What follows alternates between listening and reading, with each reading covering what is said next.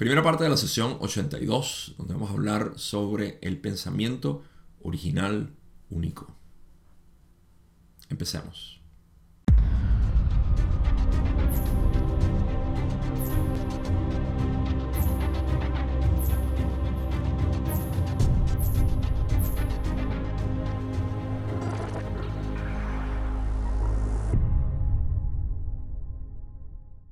Esta sesión me emociona y me encanta, por supuesto, porque si recuerdan en la sesión pasada salimos de una conversación más que nada guiada hacia lo que era la condición de Carla, ataques psíquicos, mente arquetípica y otros temas eh, aledaños como el velo del olvido y otras, digamos que otras preguntas alrededor de ese proceso. Y aquí estamos entrando una vez más a lo que es la cosmología a través de la ley del 1. Y muchos de ustedes sabrán que la gran parte de mi vida estuve eh, dedicado a estudiar lo que era la cosmogénesis, cómo se creó este universo. Y eso era parte de mi afición científica y de mis creencias científicas. Más que nada porque yo tenía un interés en conocer cómo, cómo, cómo estaba formado todo. Desde niño siempre tuve ese interés. Por supuesto la ciencia fue quien me dio las mejores respuestas, porque la religión era un poco vaga al decir que Dios nos creó a todos a imagen y semejanza y luego todas las diferencias que tenemos con em, las desviaciones espirituales en la religión. De hecho, pudiera decir que son desviaciones filosóficas, poéticas, de las cuales creamos religión.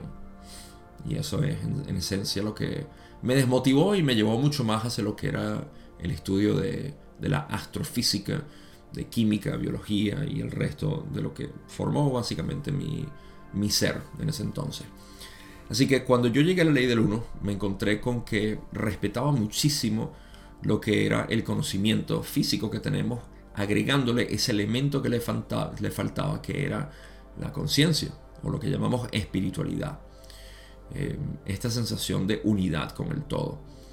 Y para mí eso fue fascinante porque ningún, ningún otro material lo, eh, lo había hecho hasta ese entonces y cualquier otro que me haya encontrado tiende a ser un poco más diluido en términos de lo que el material de Ra representa. Por supuesto, eh, es simplemente como a mí me llegó el mensaje, el lenguaje de Ra, así que en lo absoluto quiero decir que es el mejor material, la mejor cosmología que existe. Simplemente aquella que me llega más al corazón y pudiera decirlo simplemente es mi preferencia filosófica, eh, guiarme por lo que es el material de Ra como método de cosmología. Eh, he encontrado otro tipo de historias cosmológicas que se eh, resultan más, a mi parecer, unas interpretaciones individuales muy limitadas, sobre todo esas que hablan de, que hay seres extraterrestres que vienen y experimentan con nosotros y que han creado todo esto y tienen dominio sobre estrellas y todo este tipo de, de historias me parece que son fábulas creadas. Eh, no las creo, no me parecen viables, sobre todo bajo el, el elegante modelo de la ley del 1, porque siempre incluyen algún tipo de distorsión, si puedo utilizar esa palabra, ah, para lo que es el modelo que explica todo, un modelo unificado. Pero de nuevo, solamente lo menciono para, para decirles que hay otros modelos allá afuera y que no tienen por qué ser correctos o incorrectos en general, simplemente a quién le da afinidad em, todo esto. Y curiosamente me he encontrado que mucha gente que llega a la ley del 1 encuentra este mismo alivio de decir, tenía años, décadas, escuchando otros tipos de maneras de cómo se creó el universo y qué somos nosotros los seres humanos y nada de eso me resonó hasta ahorita que esto lo explica de una manera tan hermosa. Así que bueno, yo emocionado de poder hablar de esta cosmología, me gustaría poder avanzarla más, pero vamos a llegar hasta cierto punto hoy y luego continuamos. Y vamos a explorar lo que es el pensamiento original único. Así que esta sesión se va a alargar un poco más de lo, eh, de lo estipulado normalmente. Pero para no alargarlo más, vamos a empezar con la primera pregunta. Don dice, como siempre, en la primera pregunta, ¿podrías darme primero el estado del instrumento? Rale dice, está como se dijo anteriormente. Nada que decir ahí. Pregunta 2, Don dice, ¿hay algo que podamos hacer que no estemos haciendo, además de eliminar el contacto, para aumentar la energía física del instrumento? Rale dice, existe la posibilidad, probabilidad de que el movimiento del agua en remolino con la columna erguida altere un poco la distorsión hacia lo que llaman dolor que esta entidad experimenta en la región dorsal a nivel continuo. Esto a su vez podría ayudar en la distorsión hacia el aumento de la energía física hasta cierto punto. Bueno, tenemos eh, una recomendación. No hay mucho que sacar aquí. El agua eh, en remolino es como un jacuzzi que te da esos masajes con eh, torbellinos de agua, ¿no? Y Supongo que ellos tenían una, una de esas máquinas o una de esas bañeras, tinas. Y era la recomendación al momento. Simplemente sumérgete, terapia de masaje con agua puede ayudar. A mí me ayudaría porque yo también tengo dolor en la región dorsal a nivel continuo. Em, así que me podría ayudar también. Pero no tengo mucho que decir ahí, simplemente una recomendación para Carla y aliviar un poco el dolor. Pasemos a la otra pregunta. En la pregunta 3, Don dice, Jim tiene una pregunta personal que no debe publicarse. Él pregunta, parece que mi trabajo de equilibrio ha pasado de preocupaciones más periféricas como la paciencia e impaciencia a aprender a abrirme en el amor incondicional, a aceptarme a mí mismo como un todo y perfecto y luego aceptarme a mí mismo como el creador. Si esta es una progresión normal de enfoque para equilibrar, ¿no sería más eficiente una vez que esto se descubre para una persona trabajar en la aceptación de sí mismo como creador en lugar de trabajar periféricamente en los resultados secundarios y terciarios de no aceptarse a sí mismo? Esta pregunta eh, quiero ah, aprovechar para explicarlo un poco y luego pasar a la respuesta de Ra. Cuando hablamos de trabajo personal, nos estamos refiriendo a lo que son las disciplinas de la personalidad. Las disciplinas de la personalidad son conócete, acéptate, conviértete en el creador. El propósito de esto es abrir nuestra conciencia para poder entender mejor lo que somos y en ese proceso de aceptación convertirnos en el creador. Convertirse en el creador, en mi interpretación, se refiere a ser uno con la realidad. Ser uno con la realidad se manifiesta como vivir en armonía con todo lo que está sucediendo, sin importar lo que pase. Para eso tenemos una manera de establecer una manera rígida de vivir en la cual eh, no importa lo que pase, yo voy a estar bien. O podemos ser como el agua, que el agua simplemente fluye por donde va a ir y siempre alcanza los lugares más bajos. Siempre. Por eso es que en el Dao se usa el agua como una referencia muy noble, porque no le importa estar arriba, quiere buscar siempre estar abajo. Y eso no quiere decir ser, hay muchas interpretaciones erróneas de esto, pero es que no le importa en realidad dónde está. Siempre busca el camino más rápido de llegar a, su, a su estado, digamos, balanceado. Así que eso es lo que podemos decir. Yo sé que en esto de convertirse en el creador existen muchas maneras de decir, convertirte en el creador es convertirte en un yogi o en un místico en la montaña o ascender porque en algún momento sale una luz de tu cuerpo y eh, hay muchas interpretaciones mitológicas de todo esto y eh, esa no es mi, interpretación. Em, a, mí me, gusta más una interpretación sobria, que no, que no sea fantasiosa, porque la fantasía es difícil de comprobar y tiende a ser un poco empalagante a ciertos puntos. Así que yo simplemente lo veo como, y tiene sentido, si tú te conoces, sabes quién eres, primero, pasas por el proceso de aceptación, conocerte y aceptarse, Eso significa armonía total. La armonía total es aquello que representa al creador. Ahora, claro, podemos decir eso, ¿no? Y creo que eso es una muy buena descripción de lo que es el creador.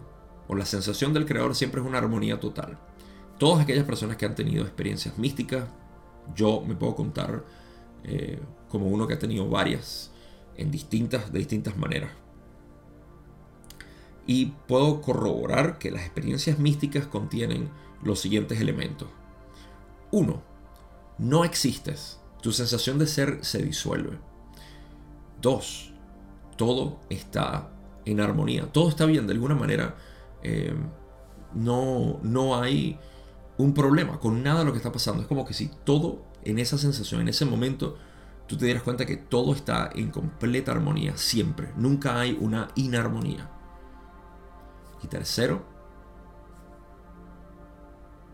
hay una sensación de unidad con el todo. Que en realidad tú no, tú no eres un ser separado. Esos son tres elementos básicos de una experiencia mística. Y todo eso se puede resumir en armonía de existencia, o lo que llamamos dicha, o Sat Chitananda, como se dice en sánscrito. Ahora, a esto es lo que eh, James está refiriendo en su pregunta, diciendo que mientras más yo me equilibrio en este proceso de la disciplina de la personalidad, más me doy cuenta que, bueno, aceptarme a mí mismo como el creador es lo que, es, el objetivo. Entonces, ¿por qué no enfocarme más en eso en vez de pasar tanto tiempo pendiente de los resultados secundarios y terciarios de no aceptarse a sí mismo? ¿Ok? Y esto tiene un, tiene un, mensaje muy importante que, que Ra va a explicar aquí. Ra dice, el término eficiencia tiene connotaciones engañosas. En el contexto de trabajar en las disciplinas de la personalidad, para ser más eficiente en la aceptación central del yo, primero es muy necesario conocer las distorsiones del yo que la entidad está aceptando. Cada pensamiento y acción debe entonces ser escudriñado en, en busca de la base precisa de las distorsiones de cualquier reacción. Este proceso conducirá a la tarea más central de la aceptación. Sin embargo, el arquitrabe debe estar en su lugar antes de construir la estructura. El arquitrabe es una, eh, una parte de la estructura que es fundamental, sobre todo en lo que son los arcos de entrada o esos grandes portales de, de estructuras donde se pasa es un pilar fundamental de lo que es esa, esa apertura, esa puerta. Así que simplemente es simple. El fundamento tiene que estar establecido antes de construir algo. Esto raro lo he dicho mm, metafóricamente en muchas ocasiones. Ahora, ¿qué es lo que Ra dice aquí? Porque Jim lo que dijo es, si el proceso es eh, conocer esas partes de mí. Él puso el ejemplo de paciencia impaciencia, como había sido en su propia experiencia. Porque Jim era una persona impaciente, que se molestaba o tendía a tener problemas de, de molestia, se molestaba. Y eso a aceptarme incondicionalmente en amor y luego conocerme como el creador. Entonces, ¿por qué no enfocarme únicamente en conocerme como el creador? Ahora, Ra ha hablado de esto en anterioridad y lo he mencionado. Intentar acelerar tu proceso de, convertirte en el creador va a crear, es peligroso en el sentido de que va a crear distorsiones mayores. ¿Cómo se ve esto? Cuando ya consideras que, ah, no, ya yo sé todo, estoy bien, todo es una ilusión, nada importa, mis reacciones hacia otras personas no importan porque al final él, es el creador, lo que pasa es que no lo sabe y yo soy el creador, así que ¿qué importa? Em, las personas, hay muchas maneras de lo que llamamos escapismo espiritual, de utilizar este conocimiento y obviar lo que es tu armonía. Estas personas viven en constante frustración, en constante miedo y paranoia, en constante eh, desviación de lo que son sus propias acciones coherentes con la realidad. Esto es escapismo espiritual. ¿Por qué? Porque estamos viendo la disciplina de la personalidad como que lo más importante es conocerte como el creador. No, lo más importante es tomar cada una de las situaciones que te vienen a tu vida y convertirlas en el creador. Para eso tienes que pasar inevitablemente, yo no lo llamaría secundario o terciario, como dijo Jim, sino primario, más bien. La experiencia diaria es primaria para el proceso de convertirte en el creador. Porque tú no te conviertes en el creador como digo siempre en el camino directo. Y esto se puede malinterpretar y ciertamente estoy abierto ya a que mucha gente lo va a malinterpretar y está bien. Necesitan un poco más de sabiduría y entendimiento en este método en particular. Pero es lo que yo digo, el camino directo no es que te vas a conocer como el creador y ya, solución. Vas a conocer la calidad del creador dentro de ti para que puedas lidiar con tus experiencias diarias. Eso es todo lo que a lo que se refiere el camino directo. Es conocerte a ti mismo para luego aceptar cada una de tus situaciones. ¿Cómo puedes aceptar todo si no sabes quién eres? ¿Quién es el que está aceptándolo? ¿Es la mente? ¿Es el ego? ¿Es el creador? ¿Es el ser separado? ¿Quién es? Primero conócete. Entiende quién eres.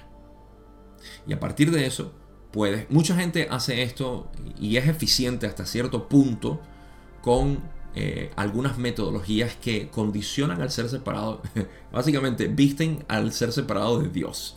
Y esto está bien, es bonito. Hay muchas cosas que funcionan de esta manera porque eh, crean, por supuesto, esa sensación de divinidad, de Dios, Dios y yo todavía.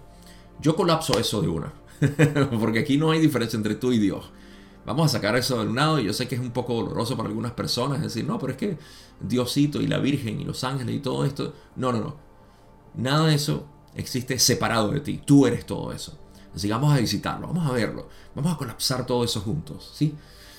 Y eso es lo que puede generarse con algunas personas que visitan este entendimiento no dual y llegar a la sensación de, ah, todo es el creador, es una sola conciencia, entonces nada importa, todo es una ilusión, tú no existes. Que eso es ignorar la parte manifestada del universo. Y eso es lo que muchas personas han tenido y es lo que he escuchado como, como una especie de, eh, de tensión mental que la gente tiene hacia la no dualidad, es decir, es un escapismo espiritual. Bueno, ciertamente puede tomarse así, pero es volver a la manifestación y es lo que muchas personas también toman. Esta es otra cosa que he visto y me gustaría hablarlo aquí, mencionarlo, que es decir que eh, no, no, lo que importa es la dualidad en este planeta y hay que experimentarla. Este otro escapismo espiritual de no querer reconocer quién eres, ¿sí? Y entonces darle, darle mayor solidez al ser separado. Eh, lo he visto de muchas maneras y es tan hermoso porque es ver cómo el ser separado vuelve a crearse una idea de que no, no, yo soy esto y no puedo morir, no puedo dejar de existir. Así que ah, esto abre por supuesto una cantidad de explicaciones y y conversaciones muy interesantes. Porque tiene que ver con esta dinámica entre lo que es el ser absoluto y el ser separado. Pero entonces, en el. no se puede saltar. En pocas palabras, no podemos quedarnos como yo soy el creador, yo soy el creador. Esta es la razón por la cual a mí particularmente las afirmaciones que mucha gente dice para manifestar y para atraer las mejores cosas a tu vida, a mí siempre me, dio como un sabor amargo, como, no, gracias. Eso me parece medio extraño, como que le, estoy ganando la vida, como que estoy ganando un poder por encima de otro. Eso no me gusta.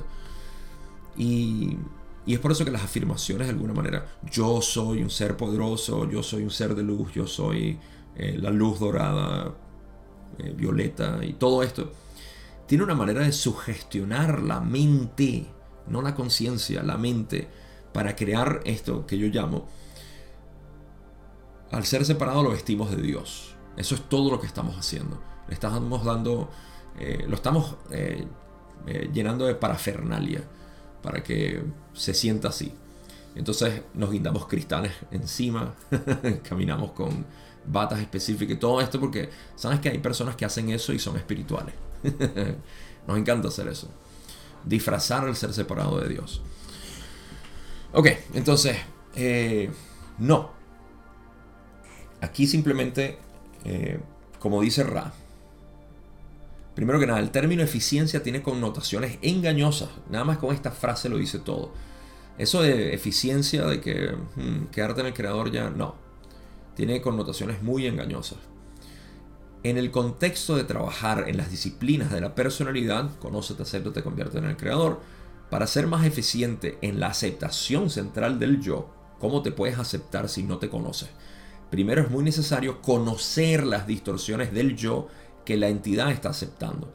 Olvídense un poco del creador ya, porque tenemos como una especie de eh, fetiche con convertirnos en el creador. No, no, olvídense de lo que es el creador. No, no, no sabemos qué es el creador. Simplemente estamos conociéndonos y aceptándonos. ¿Cuál es el resultado de conocerte y aceptarse? Ese resultado es lo que llamamos convertirse en el creador. Así de simple. Vamos a quitar al creador de la ecuación. Saquémoslo, está fastidioso. Simplemente conocerse y aceptarse. Mira, yo tengo estos pensamientos. Mira, son, unos pensamientos también. ¿Ok? Eh, cada pensamiento y acción debe entonces ser escudriñado en búsqueda de la base precisa de las distorsiones de cualquier reacción. En pocas palabras, ¿por qué estoy teniendo este pensamiento? Ah, mira, por esto y por esto. Ay, ¿por qué estoy teniendo esto y esto? Por aquello y aquello. Simplemente explorarlo. No estás buscando nada, ¿ok? Esto es muy importante. No estás buscando absolutamente nada. Estás simplemente conociéndote. Porque aquí es muy tentador uno decir, ay, es por eso que yo soy así. Ya, listo. Te limitaste. No, es seguir seguir en la exploración de todos tus pensamientos. Y yo sé, yo sé lo difícil que es que no venga esa voz y te, te seduzca y te diga, viste, por eso es que somos así, pobrecito yo, y aparte, no, yo, aparte, yo soy el culpable también. Este proceso conducirá a la tarea más central de la aceptación. Sin embargo, ok, bueno, el fundamento tiene que estar establecido. Eso es todo. Conocerte y aceptarte. Más nada. Olvídate del creador, no sabemos qué es el creador. Pero el producto de tu conocerte y aceptarte es lo que tú eventualmente llamarás, ah, es el creador. ¿Por qué? Porque es armónico con todo. Y es esa experiencia mística hecha realidad. Como no hay más gente que está interesada en este camino místico. Ah, ¿Qué podemos hacer? Comparte este video con alguien. si es que les gusta. No sé. Y déjame un comentario. ¿Tú has tenido experiencias místicas? Escríbeme en los comentarios si tienes. En YouTube tiene que ser. Si estás escuchando en Spotify o iTunes o donde sea, no puedes comentar. Pero puedes ir a YouTube y dejar un comentario ahí. ¿Qué tal? Hay muchas personas que escuchan todo esto en podcast y me dejan los comentarios. Vienen a YouTube, los agradezco muchísimo por tomarse la tarea de venir a YouTube y escribir un comentario. Es demasiado hermoso cuando lo hacen. Así que más de ustedes, vengan, vengan a YouTube, escríbanme algo ahí y déjenme saber. Así que cero escapismo espiritual con esto de conocerse a uno mismo como el creador. Acepten el momento, acepten todas sus lujurias y sus eh, rabias y sus discriminaciones y todo eso, acéptenlo. ¿Okay? El temor está en que si lo acepto me voy a convertir en eso. Bueno, ya lo eres. Entonces, ¿por qué no aceptarlo? Ah, bueno, ¿verdad? ¿Cómo no lo pensé? Ok. Pasemos a la próxima. Pregunta 4, donde dice, gracias, me gustaría considerar la condición en un momento o posición si el tiempo es una palabra inadecuada justo antes del comienzo de esta octava experiencia. Estoy asumiendo que justo antes del comienzo de esta octava, la infinidad inteligente había creado y ya había experimentado una o más octavas anteriores. ¿Es esto correcto? Rane dice, supones correctamente. Sin embargo, la frase se leería más informativamente, inteligencia infinita. Había experimentado octavas anteriores. Me voy a dar la tarea de buscar algo que me llama la atención aquí. Porque aquí estamos hablando uh, precisamente... Em, la pregunta, vamos a poner primero la pregunta de Don cuando dice que...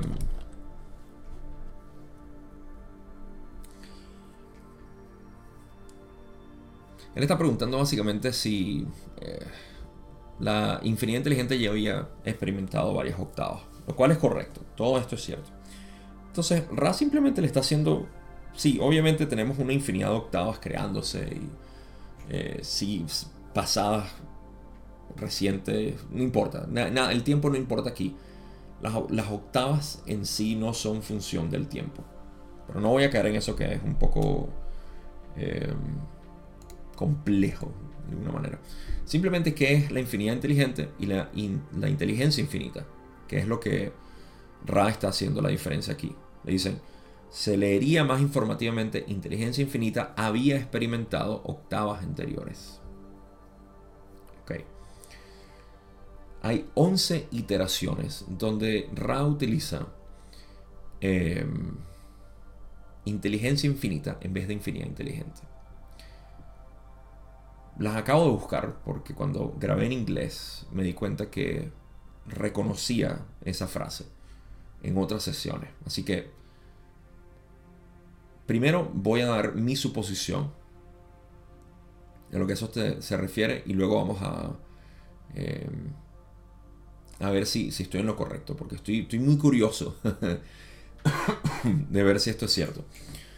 A ver, la infinidad inteligente se descompone de dos maneras, o podemos hablarla de dos maneras. Es aquella infinidad inteligente que simplemente es es infinidad, es potencial. Y luego está la cinética de infinidad inteligente, que es lo que llamamos energía inteligente. Podemos verlo de esta manera. Hay una infinidad de números, podemos llamar el infinito matemático, y luego hay números. Los números son la infinidad manifestada. Punto. Es así de simple. No lo compliquen más. Pero en vez de ser números, estamos hablando de conciencia. La conciencia es infinita. Esa es la infinidad inteligente. Y de hecho, Ra explica esto en la sesión 13, me parece, cuando hablan de lo que es el proceso de la creación y cómo la infinidad inteligente se hizo consciente y discernió un concepto que era la finitud, etc. Eh, bueno, todo esto al final lo que nos dice es que hay una, eh, hay una infinidad inteligente potencial y una cinética. La potencial es infinita, obviamente. La cinética es finita, pero su cualidad es infinita. Es finita en manifestación. Así que la infinidad inteligente es aquella que simplemente es. La inteligencia infinita, noten que se revierten, así como aprender a enseñar, enseñar a aprender, si yo te estoy enseñando algo, te estoy enseñando, aprendiendo. Y si tú me estás enseñando algo, entonces yo estoy aprendiendo, enseñando. Del mismo modo, luz, amor, amor, luz, espacio, tiempo, tiempo, espacio se refieren a lo mismo, pero en, ah, revertido básicamente. Entonces, infinidad inteligente o inteligencia infinita es lo mismo. Pero infinidad que es inteligente cuando lo reviertes tienes inteligencia que es infinita. Energía inteligente que es infinita. La manifestación de la infinidad inteligente como inercia, como movimiento, ¿sí? como cinética. Y eso es lo que yo considero que es. ¿Por qué la diferencia? ¿Por qué no la infinidad inteligente? Porque la infinidad inteligente no se experimenta de por sí. Lo que se experimenta es esta inteligencia infinita. Del mismo modo como tú... es paradójico todo esto porque al final estamos hablando de lo mismo, siempre es el uno experimentando todo, pero lo puedes ver un poco más como em, tu, toda tu historia ha sido creada por la sensación de manifestación, gracias a que te manifestaste, pero tú, tú en realidad jamás te has manifestado, porque tú siempre has sido tú. Lo que se ha manifestado es la creación alrededor de ti. Y eso es gracias a la mente. Un filtro por la cual la conciencia pasa y puede discernirse como separada. ¿Ok? Así que ese es todo el proceso. Es bastante simple. Y esa es la parte paradójica, que tú de por sí jamás has evolucionado, porque tú eres el todo, así que tú no evolucionas. Lo que evoluciona es la experiencia que tú tienes. Esto es un término, es una profundidad filosófica que yo creo que ya estamos bastante, pero bastante eh, entrenados o adecuados para poder hablarla, porque es algo importantísimo para nosotros poder entender quién realmente somos en contraste con lo que creemos ser, el ser separado. Y, esa es la inteligencia infinita. creo que como Ra la utiliza. Vamos a leer unas cuantas de estas. Em, curioso, al despedirse en la sesión 4, dicen, eh, los dejamos en el amor y luz del, de, la infinidad, de la inteligencia infinita única, que es el creador. Claro, el creador es esa inteligencia eh, infinita, es la energía inteligente. Ah, aquí fue Don que lo utilizó, así que no importa mucho. En la misma sesión 4 hablan, eh, la función del espíritu es integrar aquello que está, eh, que está buscando hacia, hacia adentro, hacia arriba, dicen, upreaching, del, de la mente, de la energía mente-cuerpo y de los, eh, de los influjos de la inteligencia infinita. Una vez más, se refiere a la energía inteligente, son los influjos de la, de la inteligencia infinita. en esta no se entiende mucho. Cuando hablan de la luz, esto es del, del libro OSP o OASP aspe Entendimiento del, del amor y luz en los intentos de la infinidad, de la inteligencia infinita a través de los muchos mensajeros. Una vez más, paralelo a la, energía inteligente, pero eh, no como energía tal cual, sino como información. Es posible que la, inteligencia infinita sea más, tenga que ver más que nada con la información total presente. Em, la entidad que busca al creador único está con la inteligencia infinita. Claro, está con la información de, fuente. hay, otras iteraciones, pero no las voy a leer todas. Em, ok, la última pues, en la sesión 16 cuando dicen, conocemos el alfa y el omega como inteligencia infinita. El círculo nunca cesa, siempre está presente. ¿Soy yo o el material de Ra es completamente místico y habla únicamente de la conciencia y de lo que es el, proceso de reconocerte a ti mismo como el creador? ah, es increíble. Ok, entonces eso es lo que yo tengo como, como explicación para este este cambio que hace Ra. Porque Don utiliza infinidad inteligente conociendo octavos anteriores. Bueno, no propiamente, es la inteligencia infinita quien recaba toda esta información.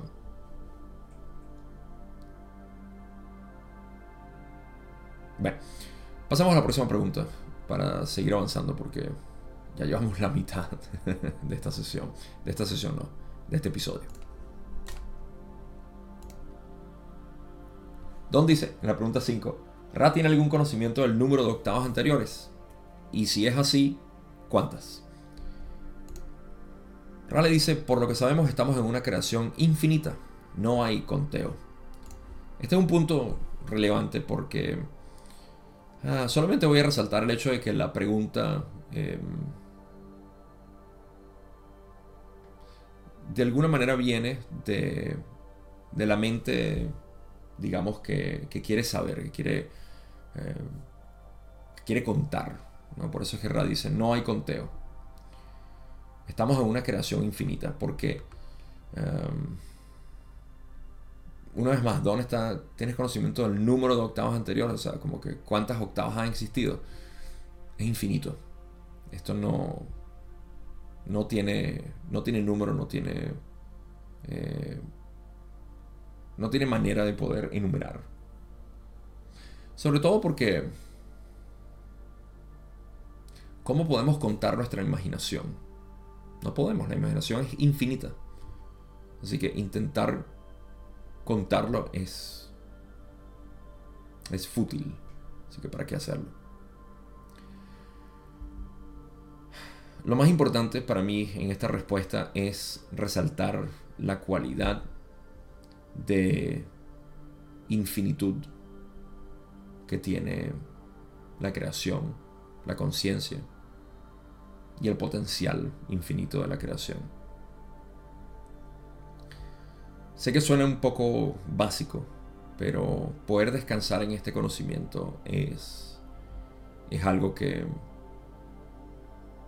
no voy a decir ni siquiera que es inspirador, simplemente algo que expande, expande mucho más tu ser. Pero vamos a seguir expandiendo con la siguiente pregunta. En la pregunta 6, Don dice, eso es lo que pensé que podrías decir. Estoy en lo cierto al suponer que al comienzo de esta octava, de lo que yo llamaría un vacío en el espacio, las semillas de un número infinito de sistemas galácticos como la Vía Láctea aparecieron y crecieron en forma de espiral simultáneamente. Rane dice, hay áreas dobles de confusión potencial. En primer lugar, digamos que el concepto básico está razonablemente bien planteado. Ahora abordamos la confusión. La naturaleza de la verdadera simultaneidad es tal que, de hecho, todo es simultáneo. Sin embargo, en tus modos de percepción quizás verían más apropiadamente la siembra de la creación como un crecimiento en el centro o núcleo hacia afuera. La segunda confusión radica en el término vacío. sustituir. Esta palabra me mató. sustituiríamos. Sustituiríamos. Pueden ver que jamás he leído esta palabra. Sustituiríamos el sustantivo plenum. Vamos a hacer un trabalengua con esto. Sustituiríamos. Ok. Eh, muy buena pregunta en términos de, de cómo observaríamos el crecimiento, ¿sí? la, ampliación de, esta, de este universo. Y esto es lo que empieza a llevar la, la conversación hacia el pensamiento original único. Fíjense, Don está preguntando que simplemente si al, comienzo de esta galaxia, de esta galaxia, de esta octava, eh, entonces en lo que es el vacío del espacio, las semillas de muchos sistemas galácticos entonces aparecieron y crecieron de forma simultánea en espiral. En pocas palabras, la visualización aquí es, tenemos un, eh, un espacio o un vacío y luego hay formación de galaxias. Pequeños cúmulos de estrellas que son galaxias y empiezan a, a, expandirse. Ok. Em,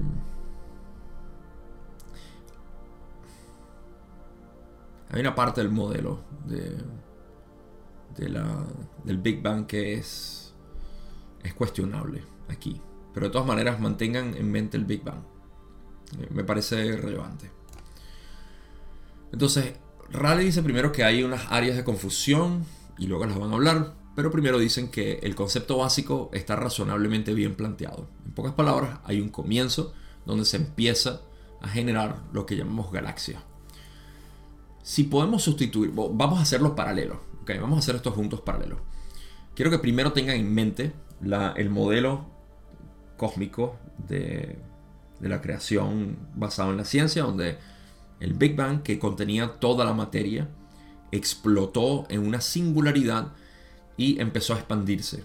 ¿okay? Esta expansión nunca hablan es en, contraste con que no se dice. Simplemente es como que antes no había ni espacio ni tiempo, no había absolutamente nada y de repente, ¡pum! Una explosión. Y eso empezó a ampliar el espacio-tiempo. Ok, pero entonces, ¿qué es eso que está detrás del espacio-tiempo? En contraste con qué el espacio se está expandiendo. Y esto es algo que en la ciencia todos dicen, ah, bueno, no podemos saber, no podemos medir, así que es un misterio, no sabemos, desconocido, no se habla. Pero bueno, vamos a ver eso simplemente así, una expansión. Lo importante es lo que pasa dentro del espacio y tiempo, que es el crecimiento de lo que llamamos universo galaxias, estrellas, planetas, etc. Ok.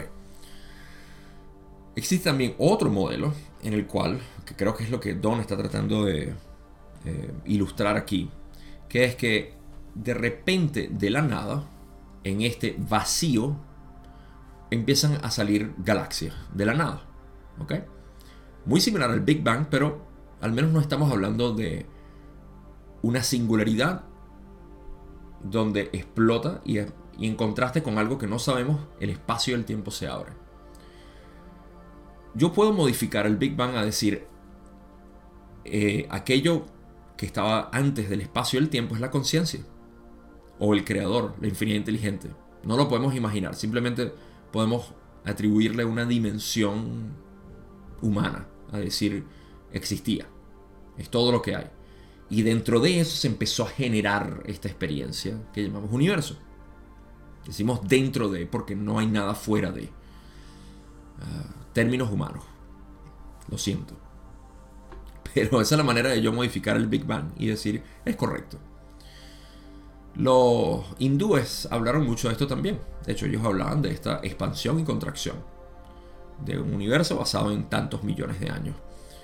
Eh, no me acuerdo cuántos millones, 4 millones de años y algo así. Eh, claramente incorrecto porque está incluyendo como una especie de tiempo eh, establecido para que el universo bueno, no es claramente incorrecto.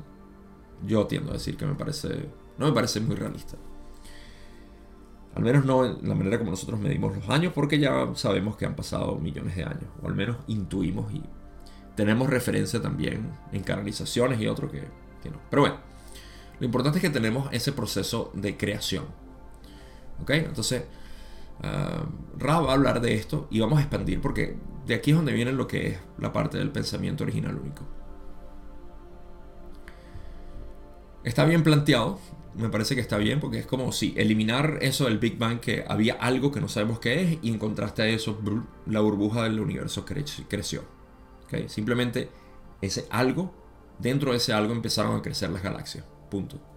Los Big Bang de las galaxias. Luego van a la parte de confusión. Ra dice, la naturaleza de la verdadera simultaneidad es tal que, de hecho, todo es simultáneo.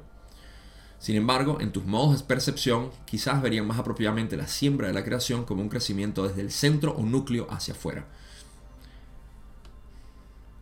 Esto se va a hacer mucho más fácil de entender cuando hablo de lo que es el modelo de conciencia. Porque hasta ahorita estamos hablando como que la creación eh, nació y después vino la conciencia. Pero tenemos que traer la conciencia aquí. Y, esto no lo voy a hacer todavía porque vamos a llegar a eso. Por ahora simplemente veamos que Ra dice que, bueno, la naturaleza de la simultaneidad es que todo es simultáneo. Todo está ocurriendo siempre al mismo tiempo en todas partes. ¿Ok? Pero nuestros modos de percepción, entonces sí es apropiado eh, ver la siembra de la creación como desde el centro o núcleo hacia afuera. ese centro o núcleo es cada uno de los que llamamos logos. Sí, galaxias, estrellas, seres humanos con sus planetas.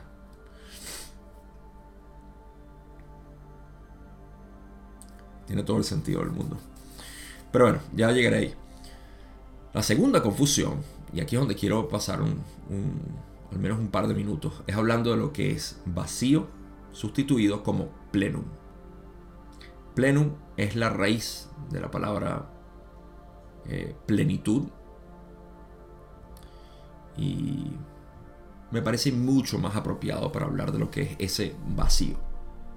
Lo que decía yo que el Big Bang decía que existía antes del espacio y el tiempo. Un vacío. Simplemente un vacío. no es un vacío, es un pleno. Los budistas también hablan de esto por razones filosóficas como vacío. Sunyata, le dicen. O sunyata, dependiendo de cómo lo quieras pronunciar. Y este vacío es de donde todo viene. ¿Sí? Esto no es nada esotérico, no es nada fuera de, lo normal para la percepción humana. Esto es tu ser. Tu ser es vacío. Eso suena muy aterrador para el ser separado. Me ofendes cuando dices que yo soy un ser vacío. Porque yo tengo personalidad. Pero tú en realidad eres el vacío. Porque el vacío lo es todo. Ah, ahí el ser separado vuelve y dice, ah, no, si me gusta eso, yo soy todo. Pero bueno, chiste a un lado, ese vacío en realidad es la esencia de toda la creación. Y por eso me gusta el sustituto plenum, porque no es un vacío. Voy a explicar el por qué filosóficamente en budismo se le llama vacío y por qué en general también le llamamos una nada, que el vacío, la nada, eh, el espacio absoluto. Toda investigación hacia el ser, que es infinito, debe hacerse desde la mente. Empieza desde ahí. La mente quiere conocer su fuente, porque la mente naturalmente tiene un llamado hacia la paz. La mente, en su constante actividad, desea regresar a este estado de paz. Por eso dormimos, por eso nos embriagamos, por eso tomamos drogas, por eso eh, hacemos todo tipo de cosas, tenemos sexo. Eh, todo esto es para eh, regresar, es como tener un pico de sensación con el creador. Y otro pico. Y otro pico. Y bajamos otra vez y nos deprimimos y volvemos a subir. Así que cada una de estas actividades en realidad son deseos, son eh, búsquedas constantes de esta paz, de esta tranquilidad. Es inevitable que todos los seres humanos están siempre buscando al Creador. Inconscientemente la mayoría, consciente algunos. Pero eso es lo que estamos haciendo. Esa sensación de paz solamente se consigue ahí porque es la fuente de la paz, es la fuente de la armonía. Y cuando llegamos a ese lugar, nos damos cuenta de que en realidad no está vacío. Se veía como vacío porque aquello que cuenta ve la infinidad como una nada. No hay nada que contar en la infinidad, la infinidad es una sola. Y ni siquiera es una, que implica mucho. Por eso es que decimos Advaita, no dos, no dualidad, no hay dos. La realidad no tiene dos, la realidad es una sola. Y eres tú. y ese tú lo vas a ver hermosamente en esto que voy a explicar de cómo Ra dice que todo empieza desde el centro o núcleo hacia afuera. Tú no te consideras el universo y te vas a reír cuando te diga cómo te puedes corroborar que eres el universo. Todas esas fotos inspiradoras que has visto y, e imágenes que dicen tú eres el universo, ahorita van a explotar dentro de ti y vas a decir, wow. Así que cuando hagas eso, por favor me escribes, Gabo, gracias. Si no, voy a quedarme triste pensando que no lo tuviste. Está bien, no importa. Pero eso es pleno. No está vacío, contiene todo tú contienes el universo dentro de ti. Eh, hablando en, sentido figurado. Pero está, eres tú, no está dentro de ti, eres tú. Adoro la palabra pleno, así que quería pasar unos minutos hablando de eso. Pero no, vamos a la siguiente pregunta. Pregunta 7, Don dice, entonces si estuviera observando el comienzo de la octava en ese momento a través de un telescopio, digamos desde esta posición, vería aparecer el centro de muchas, muchas galaxias y cada una de ellas se extendería hacia afuera en una condición espiral sobre lo que consideraríamos miles de millones de años. Pero las espirales se extienden aproximadamente a lo que consideraríamos la, la misma velocidad. De modo que todas estas galaxias comenzaron como la primera mota de luz al mismo tiempo y luego se extendieron aproximadamente a la misma velocidad de propagación. ¿Es esto correcto? Raleigh dice, la consulta tiene elementos confusos.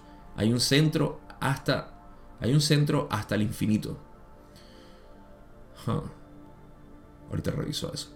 Desde este centro todo se propaga. Por lo tanto, hay centros para la creación, para las galaxias, para los sistemas estelares, para los sistemas planetarios y para la conciencia. En cada caso puedes ver un crecimiento desde el centro hacia afuera. Por lo tanto, puedes ver tu consulta como un concepto demasiado general. Permítanme revisar. 7. There is a center to infinity. Sí, de repente la traducción no es muy adecuada porque no estoy seguro si se refiere a que hay un centro. La infinidad tiene un centro. Yo creo que es lo que quisieron decir. No hacia, hasta el infinito. Así que algo que corregir. Vamos a ponerlo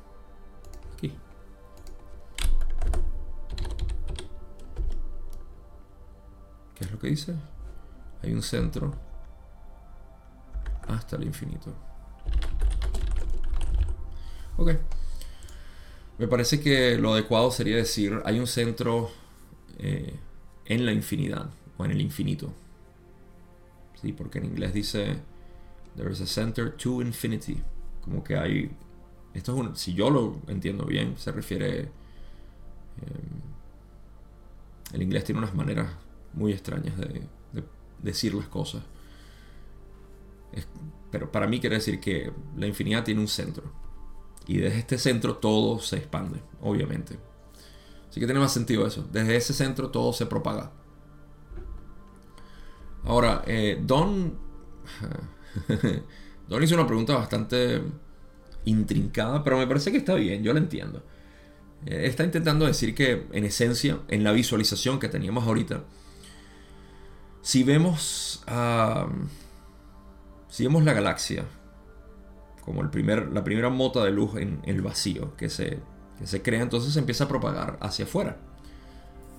Me parece que lo que Ra dice es lo mismo que Don está diciendo, pero de una manera un poco más refinada quizá. Porque dicen, hay un centro eh, en el infinito, o el infinito tiene un centro, y desde este centro todo se propaga. Por lo, tanto, hay centros para la creación, en pocas palabras, hay un infinito en la creación, desde donde todo se está propagando. Eh, también para las galaxias, para los sistemas estelares, para los sistemas planetarios y para la conciencia.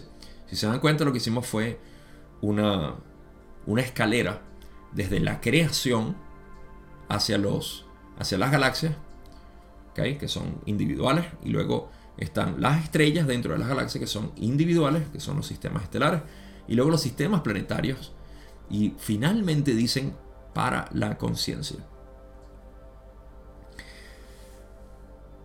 Quiero hacer hincapié en esto porque eh, sé que se puede prestar para uno decir, ah, Gabo, viste, la conciencia aparece luego de los sistemas planetarios. Entonces, eh, quizás si hay algo de cierto en todo esto de la, de la ciencia, diciendo que todo está sin vida hasta que el ser humano salió y nosotros somos simplemente mm, los primeros seres conscientes de esta realidad. Ok. Bueno. No, no te puedo sacar de ahí. si estabas como yo hace mucho tiempo. O si estás como yo hace mucho tiempo. Primer detalle. La conciencia que Ra normalmente se refiere es a la mente consciente. Como hicimos un viaje jerárquico a través de la creación, galaxias, sistemas estelares, sistemas planetarios y la conciencia, estamos hablando de lo que es conciencia de sí mismo a través de la entidad. Esto es tercera densidad. Más aún, Ra en la sesión 13 habla de que la infinidad, su primer paso fue hacerse consciente. ¿Ok? Ahora, la infinidad no es una, no es una entidad.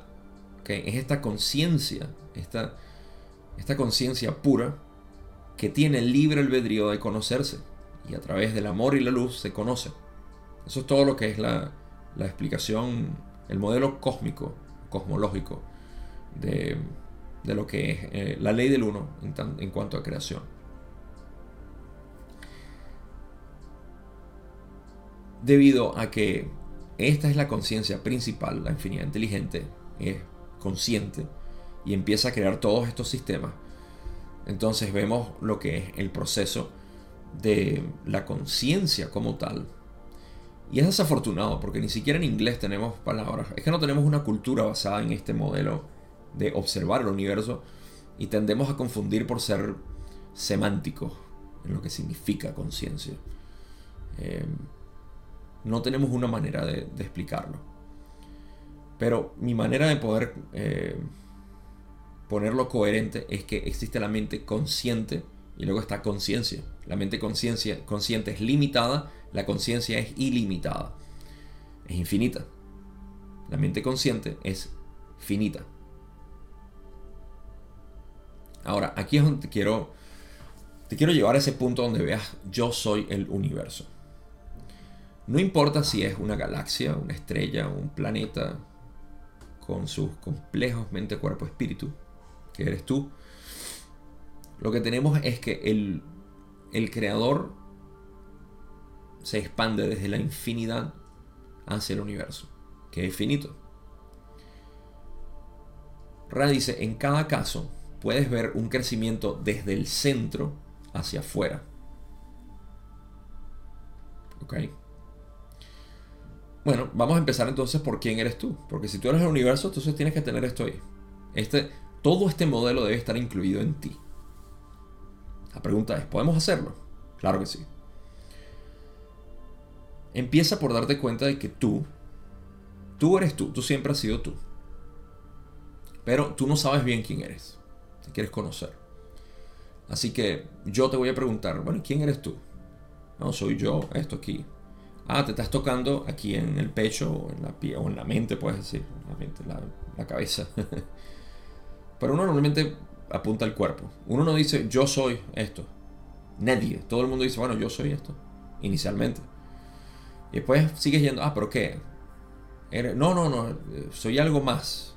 Que, que, está aquí adentro. Que ahí es cuando uno va a la mente, del cuerpo a la mente. No, ah, ok. ¿Y qué, muéstrame, ¿qué, ¿qué, tienes ahí? No, es que yo, la mente, ok. La mente, eh, eres tú, no, porque es que yo percibo mi mente, ok. Entonces, ¿quién eres tú? Háblame de ese tú. Ese tú al final es infinito. Cuando revisas en tu experiencia te das cuenta, es infinito. No tiene limitación. Su naturaleza es paz, es belleza, es amor. Y luego dices, ah, pero es que eso es lo que realmente soy yo. Pero ¿y esto? Esta es tu creación. es así de simple. En cada caso puedes ver un crecimiento desde el centro que es infinito. Acabas de decir, tú mismo lo admitiste, ¿ok? Tú te diste cuenta en esta investigación que eres infinito. Tú, a lo que tú te refieres en realidad, no tiene limitaciones.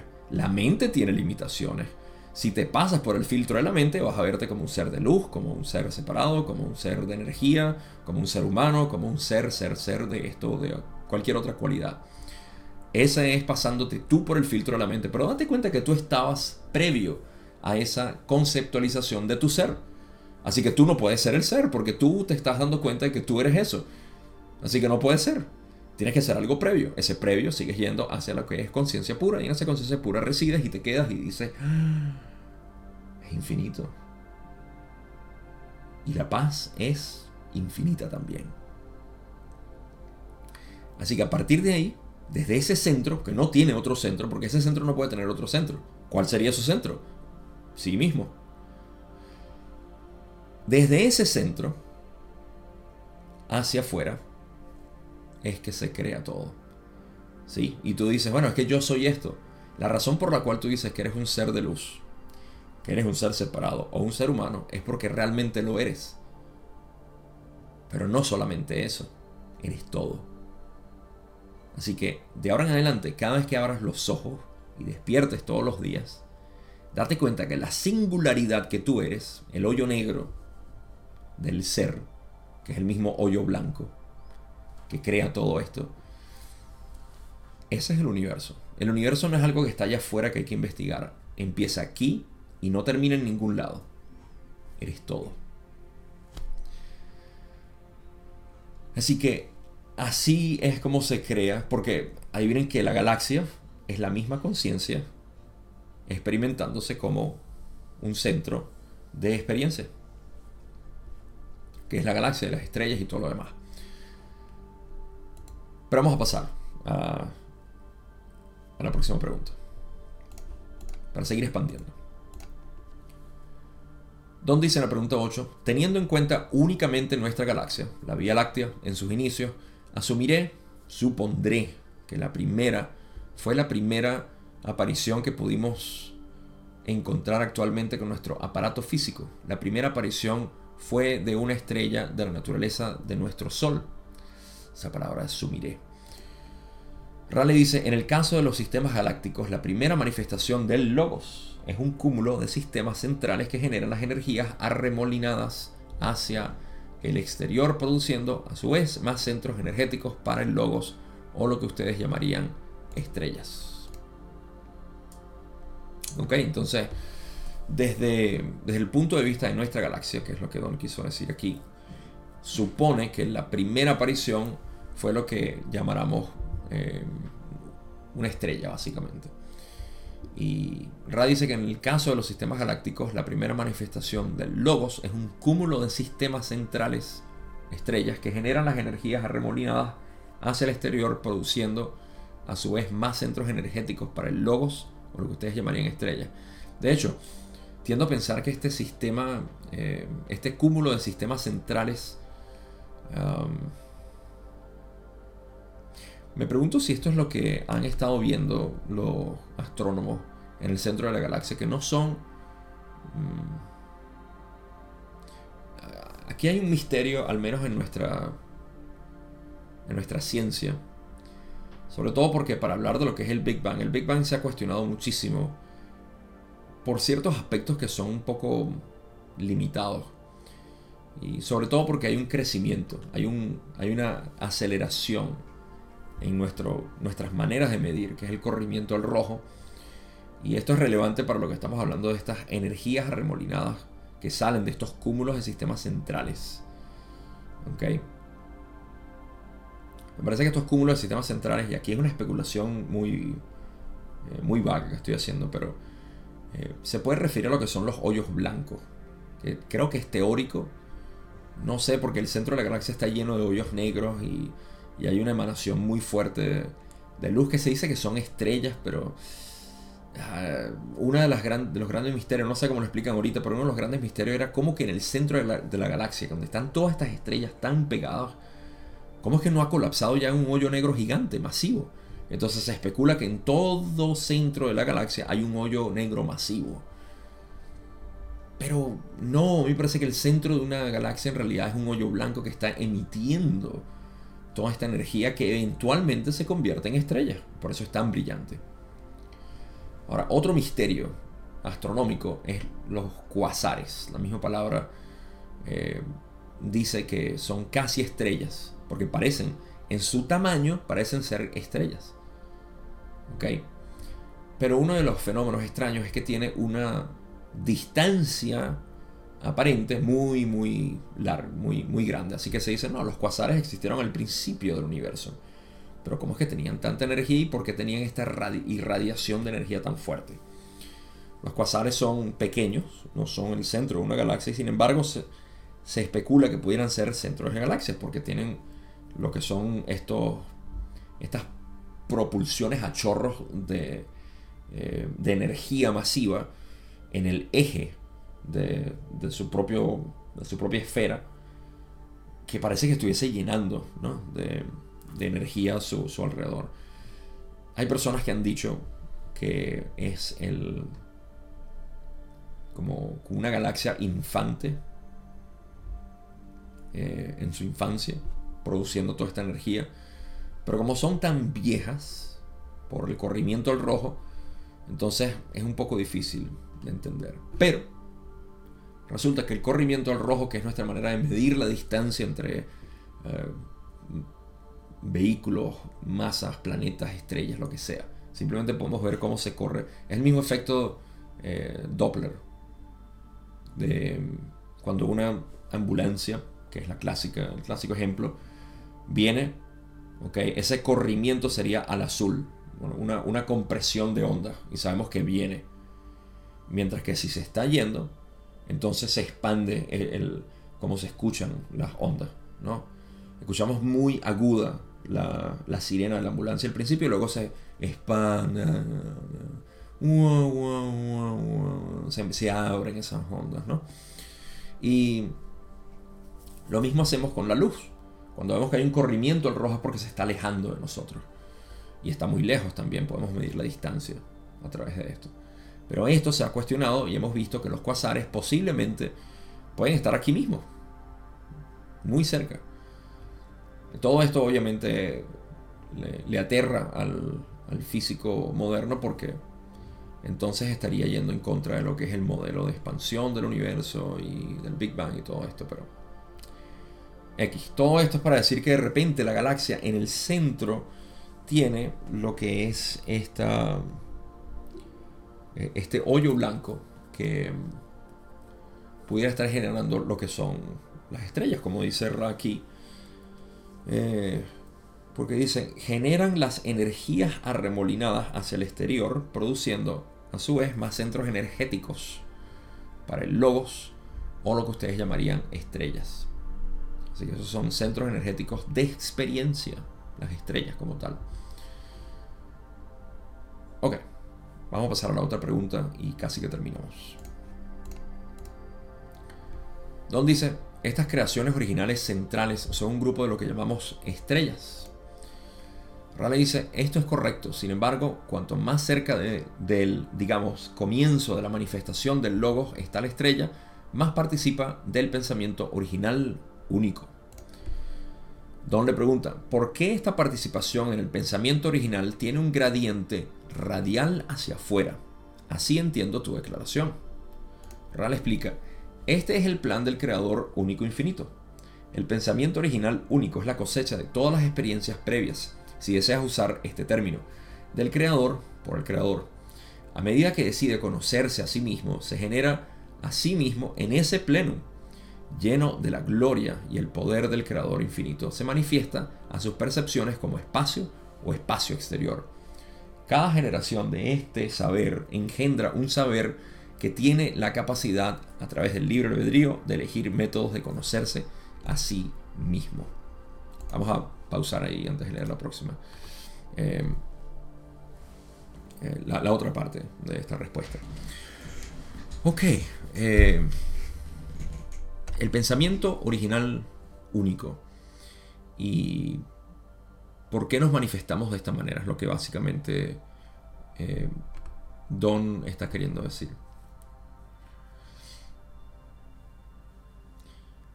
Cuanto más cerca del... Vamos a recalcar la, otra pregunta también. Don primero dice que estas creaciones originales centrales son un grupo de lo que llamamos estrellas. Son las creaciones originales en el centro de la galaxia. Raleigh dice que eso es correcto, eh, pero hacen la, distinción entre las estrellas del centro de la galaxia y las que están más afuera. Recuerden que nosotros en la Vía Láctea estamos hacia las afueras, por ende somos una experiencia más novedosa moderna, y eso lo sabemos también porque estamos bajo el velo del olvido. Eh,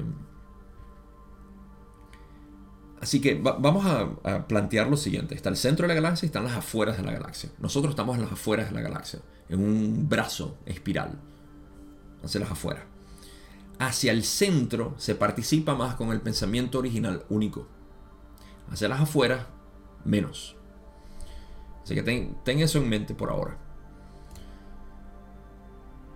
Don pregunta que por qué tiene ese gradiente radial hacia afuera. ¿Por qué el pensamiento original tiene ese gradiente radial? Eh, lo que quiere decir que simplemente es como una... Ah, como un degradez hasta cierto punto, ¿no? Hacia, hacia afuera. Y Ral explica, este es el plan del creador único infinito. El pensamiento original único es la cosecha de todas las experiencias previas del creador por el creador. Así vamos a establecer lo que es el pensamiento original único.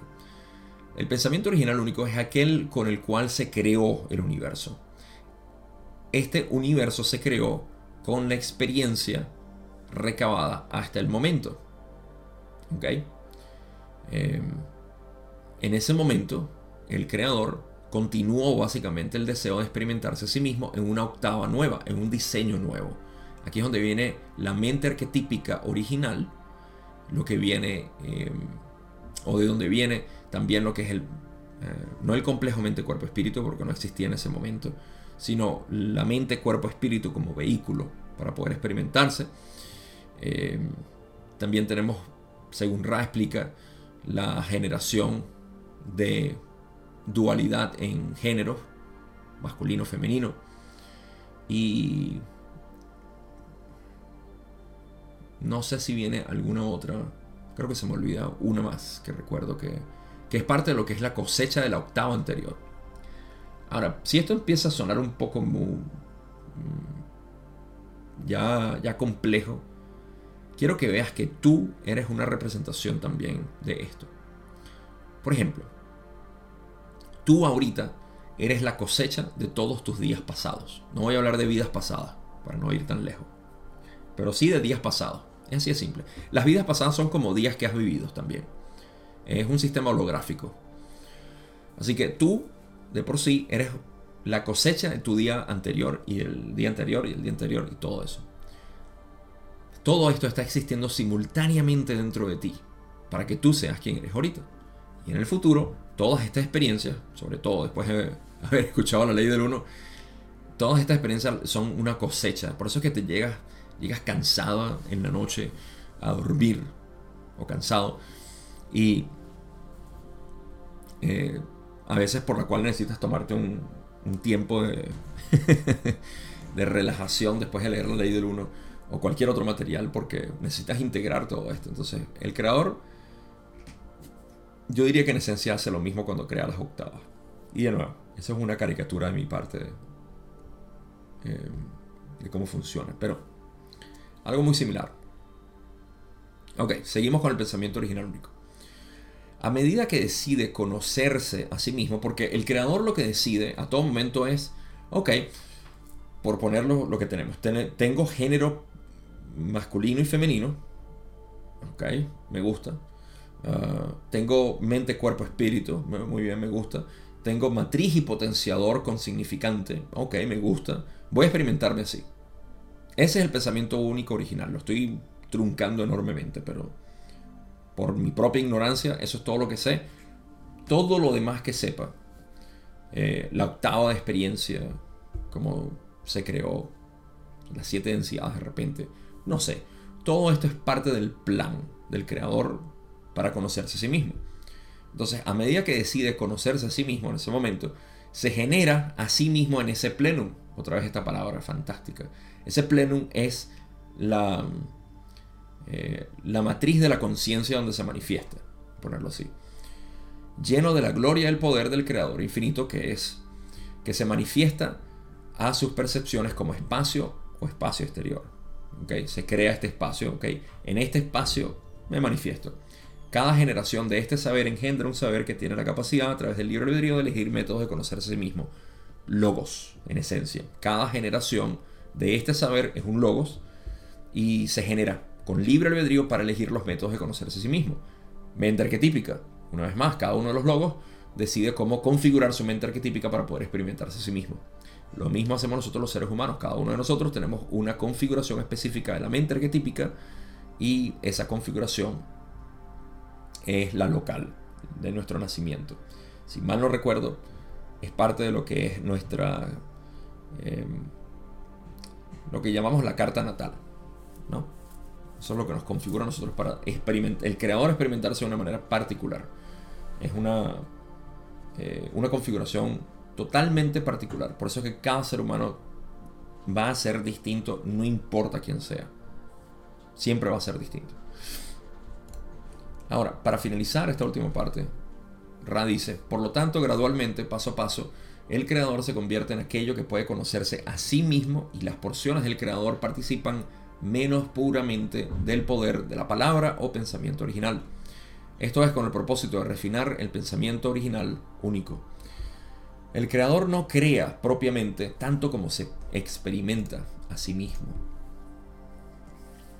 Voy a dejar esa última parte para dejarlos con una conclusión muy útil.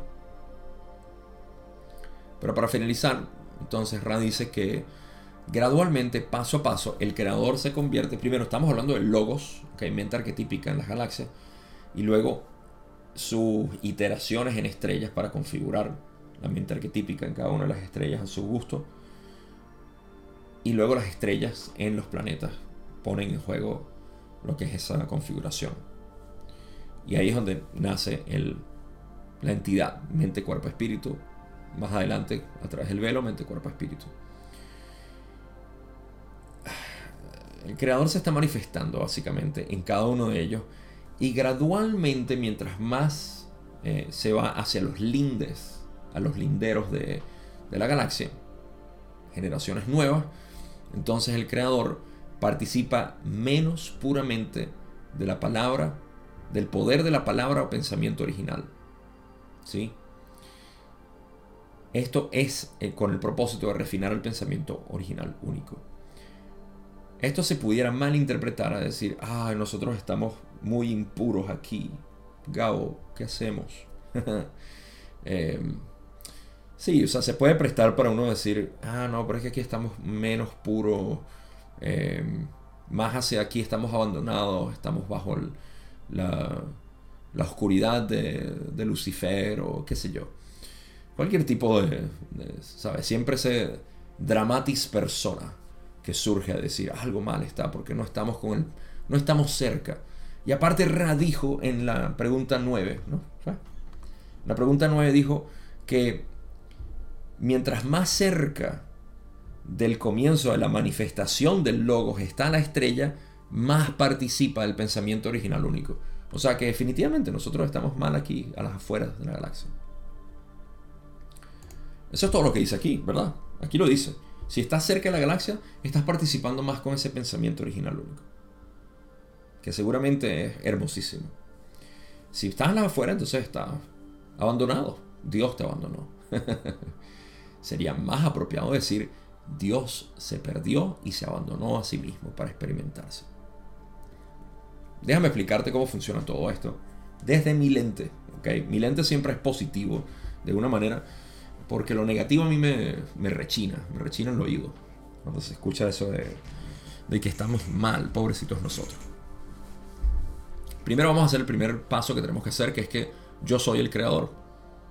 ¿Okay? No tengo nada que estar diciendo yo soy una criatura perdida, caída del jardín de Edén, donde eventualmente en apoteosis regresaré a los brazos de Dios. O todo eso colapsa cuando decimos ok, yo soy en realidad el creador, lo puedo comprobar. ¿Cuál es el punto de todo esto? En el modelo cosmológico, ¿sí? Eh, de la ley del uno, Ra explica que al principio el creador se conoce y dice, hey, me quiero experimentar. Para eso necesito experiencias novedosas. Por ende, el pensamiento original único se refiere únicamente a que yo me voy a conocer. Esto suena un poco paradójico porque ya me conozco, ya yo sé quién soy. Soy mente, cuerpo, espíritu, tengo matriz potenciador y significante y tengo masculino y femenino. ¿Por qué no me sigo experimentando de la misma manera? Por la misma razón que tú no haces lo mismo todos los días. Y si lo haces te empiezas a sentir... quiero salir de esta rutina. Quiero hacer algo distinto. Entonces, ¿qué hace el creador a través de su magnánimo poder de imaginación? Bueno, se manifiesta como eh, diferentes mentes, cuerpo, espíritu. Y en ese momento se da cuenta que necesita, necesita refinar más. ¿Cómo lo hace? A través de una dinámica que llamamos perderme a mí mismo en la creación. ¿Okay? El velado de la conciencia, que no es el velo de tercera densidad, Simplemente la conciencia velándose a sí misma cada vez más fuerte. Mientras más limitado yo me sienta, mayor es la experiencia, más vívida es. Por eso es que ahora sí tenemos el velo del olvido en la tercera densidad. Entonces, por supuesto, mientras más lejos estamos del centro de la galaxia, donde inicialmente las experiencias fueron, eh, vamos a llamarlas primitivas en términos de nitidez, de intensidad, por supuesto que estaban compartiendo más el pensamiento original único, porque el pensamiento original único estaba asociado directamente con lo que ya es. Mientras más lejos, mientras más novedosa sea la experiencia, más velada es esa experiencia y más el creador se puede conocer de una manera más intensa. Gracias a eso es que tenemos el complejo mente-cuerpo-espíritu que te aseguro va a ser parte de la cosecha para la próxima octava que ya existe y se está generando. Pero eso es parte de todo lo que es el sistema simultáneo.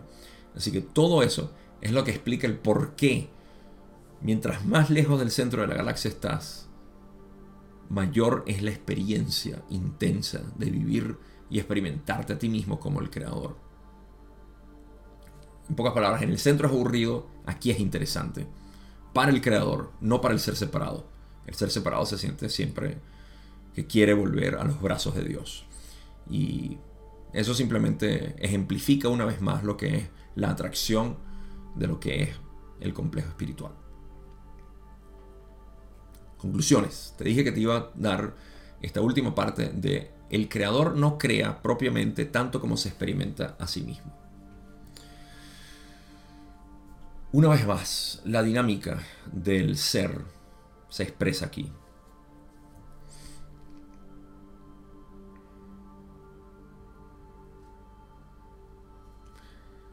¿Cómo es que el creador no crea?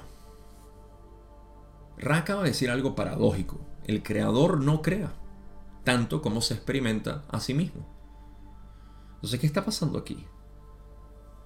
¿Quién, está creando entonces? El creador, que lo es todo, naturalmente no crea, sino que se experimenta a sí mismo a través de un creador o co-creador. Que en realidad eres tú, el ser manifestado. Realmente tú, uno se ve como un ser manifestado. O sea, en pocas palabras, vamos a hablar de un solo ser. El ser único se manifiesta en limitación y por ende se crea una entidad. Nota que en la infinidad inteligente no hay entidad. De hecho, la infinidad inteligente no es una entidad. Una entidad debe ser algo separado. Por eso es que Ra dice, la entidad más básica es el fotón de luz, porque es lo primero manifestado. La combinación de estos fotones genera todo tipo de entidades, infinitas en sus posibles configuraciones. Así que el creador, la infinidad inteligente, no está creando, se está experimentando a sí misma a través del velo de la conciencia, no es el velo del olvido, ojo, velar la conciencia, su propia su propio ser, y eso es la mente. La mente se experimenta a través de dualidad, de separación, de bueno y malo, de alto y bajo, inferior, superior, etc. Entonces, a través de ese filtro es que se crea. El creador no es más que la mente o el filtro. Así que el creador que tú eres se experimenta a través del filtro de la mente, que es lo que crea. Por eso es que nosotros somos considerados co-creadores, porque a través de nuestra mente configurada, a través de galaxias, estrellas y planetas que han tenido, y bueno, todas las diferentes influencias, tenemos diferentes filtros que ponemos frente a nuestros ojos y mente en realidad. Eh, la mente es ese filtro individual, particular, que nos hace ver el universo de una u otra manera. Así que la humanidad en realidad debería ser una celebración de que todos, siendo lo mismo, nos podemos experimentar de manera distinta. Ese es el co-creador. Pero Ra juega con las palabras aquí. Me parece que es una de esas, eh, uno de esos acertijos. Y esta es mi manera de, de desenredar ese acertijo del creador no crea. Claro, es. Claro, el creador obviamente está creando. Por eso le decimos el creador. Pero ¿por qué Ra lo dice? Para poder invitarnos a cuestionar un poco esta dinámica de lo que es el ser. Y tú lo eres. Así que en el centro tú lo que estás experimentándote. Pero el ser manifestado necesita eh, poder discernir. Esto no es el ser separado, por cierto. Porque hay muchas personas que van a agarrar y decir aquí, ajá, es la necesidad del ego de existir. Porque la tercera densidad está hecha por el ego. Ok, bueno, si te gusta la ley del uno, entonces explícate el por qué si eso es cierto, si tú crees que el ego es necesario para vivir en tercera densidad, ¿por qué Ra dijo lo siguiente? Lo voy a buscar porque me parece tan relevante. La única vez que hablaron del ego, o que Don le preguntó, ¿cómo balanceamos el ego? Le preguntó Don en la, sesión 15, pregunta 11. Y Ra le dice, ah, no podemos trabajar con este concepto porque está mal aplicado y un entendimiento no puede salir de él. Ah, no, Esto no es una concesión para decir, ay, sí, no está bien. Está bien que yo siga con mi ego, ¿verdad? No tengo que hacer más trabajo para... no, lo siento. Eh, el ego no es necesario. El ego es que tú te creas que eres esta dualidad. Cualquier creencia que tú tengas sobre, es que yo soy esto, eso es ego. Punto. Es así. Así que la disolución del ego es aquello que simplemente sucede cuando resides más en tu propio ser, en el ser que experimenta, se experimenta a sí mismo y adora su propia mente. El ser separado no es, no se disuelve cuando ya no hay más mente, no hay nada, Gabo, ¿verdad? No pienso más nada, solo pienso en vacío. No. el ser separado simplemente es una contracción, es una sensación de ah, me siento mal. Pero bueno, eso es todo lo que tengo por hoy. Eh, ese es el creador, no creando propiamente, sino experimentándose a sí mismo. Gracias, como siempre, por escuchar, por ver. Si te gustan estos videos, considera suscribirte a Patreon para que me apoyes en lo que estoy haciendo. Y voy a continuar haciendo con la ley del 1. Es lo único que te voy a pedir por hoy. En la descripción puedes ver, revisar. Puedes entrar, de hecho, eh, gratis los primeros 7 días. Y si no te gusta, puedes cancelar todo y te vas. No hay ningún problema, no hay compromiso. No me vas a hacer sentir mal te lo aseguro. Así que vaya, revísalo, considéralo. Gracias por tu apoyo en cualquier modo. No tengo más nada que decir, sino nos vemos en la segunda parte de la sesión 82, donde vamos a seguir hablando de esto y otros temas más, que la verdad es que no me acuerdo, pero siempre es interesante. Es la ley del uno. Cuídense.